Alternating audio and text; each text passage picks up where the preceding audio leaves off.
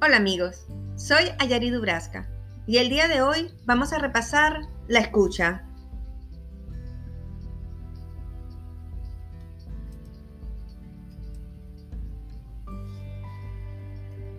En su libro Ontología del lenguaje, Rafael Echeverría nos detalla que la comunicación humana tiene dos facetas, hablar y escuchar.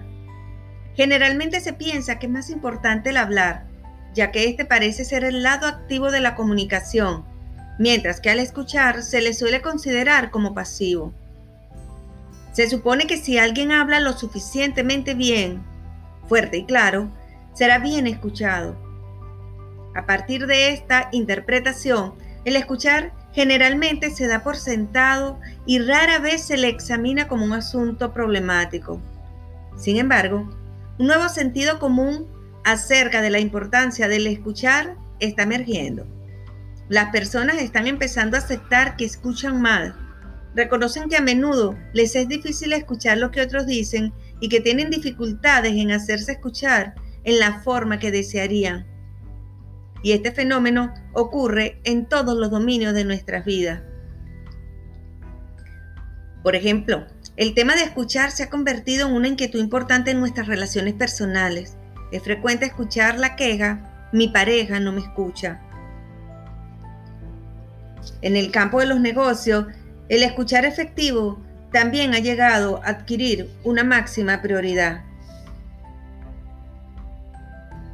Si examinamos detenidamente la comunicación, nos daremos cuenta de que ella descansa principalmente no en el hablar, sino en el escuchar. El escuchar es un factor fundamental del lenguaje.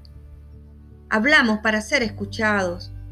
El hablar efectivo solo se logra cuando es seguido de un escuchar efectivo. El escuchar valida el hablar. Es el escuchar, no el hablar, el que confiere sentido a lo que decimos.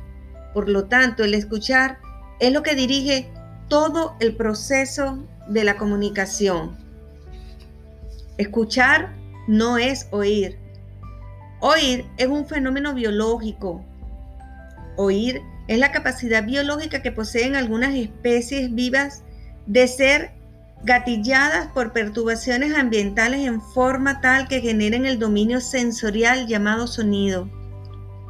Escuchar es un fenómeno totalmente diferente. Aunque su raíz es biológica y descansa en el fenómeno del oír, escuchar no es oír.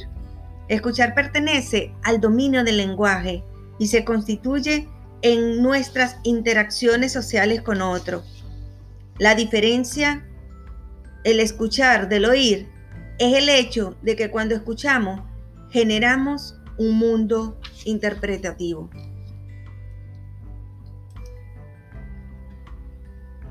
Nos despedimos, invitándolos a leer el capítulo 5 del libro Ontología del Lenguaje de Rafael Echeverría. Esperamos esta información haya sido de gran aprendizaje para ustedes. Nos vemos en un próximo episodio.